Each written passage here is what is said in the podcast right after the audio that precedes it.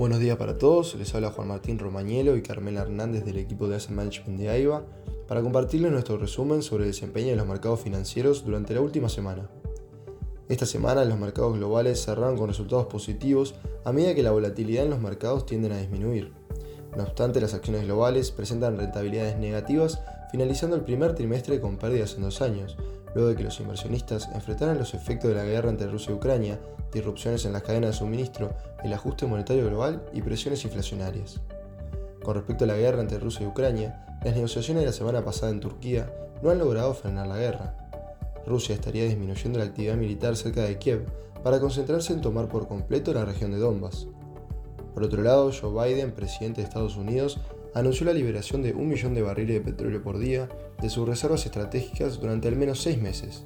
A la medida se sumaría también Reino Unido y buscan quitar presión al alza en los precios de los combustibles, en momentos en que el petróleo ha subido cerca del 30% en el corrido del año. En cuanto a datos económicos, en Estados Unidos se dio a conocer el informe de empleo. De acuerdo con el Departamento de Trabajo, en marzo se agregaron 471.000 nuevos puestos de trabajo, por debajo de las expectativas de los analistas, que esperaban un nivel de 490. Asimismo, la tasa de desempleo cayó a 3,6%, un nuevo mínimo de dos años. Dado que los indicadores anteriores indican un mercado laboral fuerte, los analistas esperan ahora que la Reserva Federal continúe aumentando las tasas de referencia.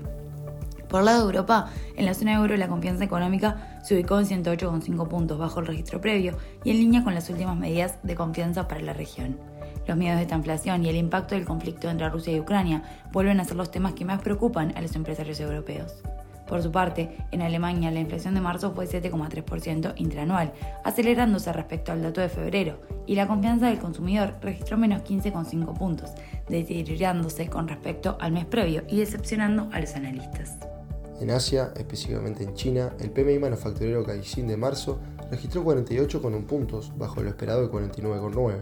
En este contexto, para el corrido de la semana pasada en Estados Unidos, los principales índices avanzaron con excepción del Dow Jones, el S&P 500 y el Nasdaq presentaron ganancias de 0,06 y 0,65%. Por otro lado, en Europa, los índices bursátiles también presentaron ganancias. El Stock 600 y el DAX Alemán avanzaron 1,51 y 1,43%. En Asia los resultados fueron dispares. El Nikkei japonés perdió 2,10%, en tanto el Shanghai Stock Exchange ganó 2,25%. En cuanto a la renta fija, las presiones inflacionarias siguen presentes alrededor del mundo, lo cual provoca que la curva de rendimiento se siga aplanando y hasta se invierta en diferentes plazos.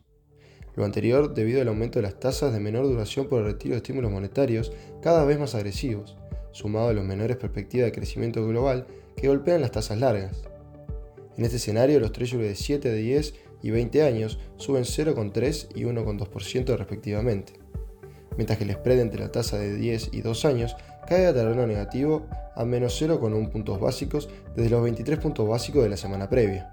Por el lado de los commodities, el rally de los mismos sufrió una pausa en la semana, con caídas en todas las divisiones del índice CRB, el cual retrocedió 3,2%.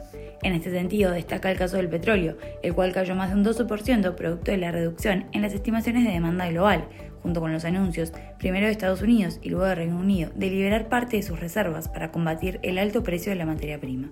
Con todo, el gas natural continúa al alza y acumula una subida de 51,3% en lo que va del año. Para la agenda de esta semana destacamos datos de PMI en Estados Unidos y balanza comercial. Por el lado de la eurozona se darán a conocer también las lecturas de los PMI y las actas de la reunión del Banco Central Europeo. Asimismo, hoy lunes se llevará a cabo la reunión del Eurogrupo en Europa. Hasta aquí llegamos con nuestro resumen semanal. Cualquier consulta o comentario, no duden en contactarnos a través de nuestra casilla de Investment Support. Muchas gracias a todos.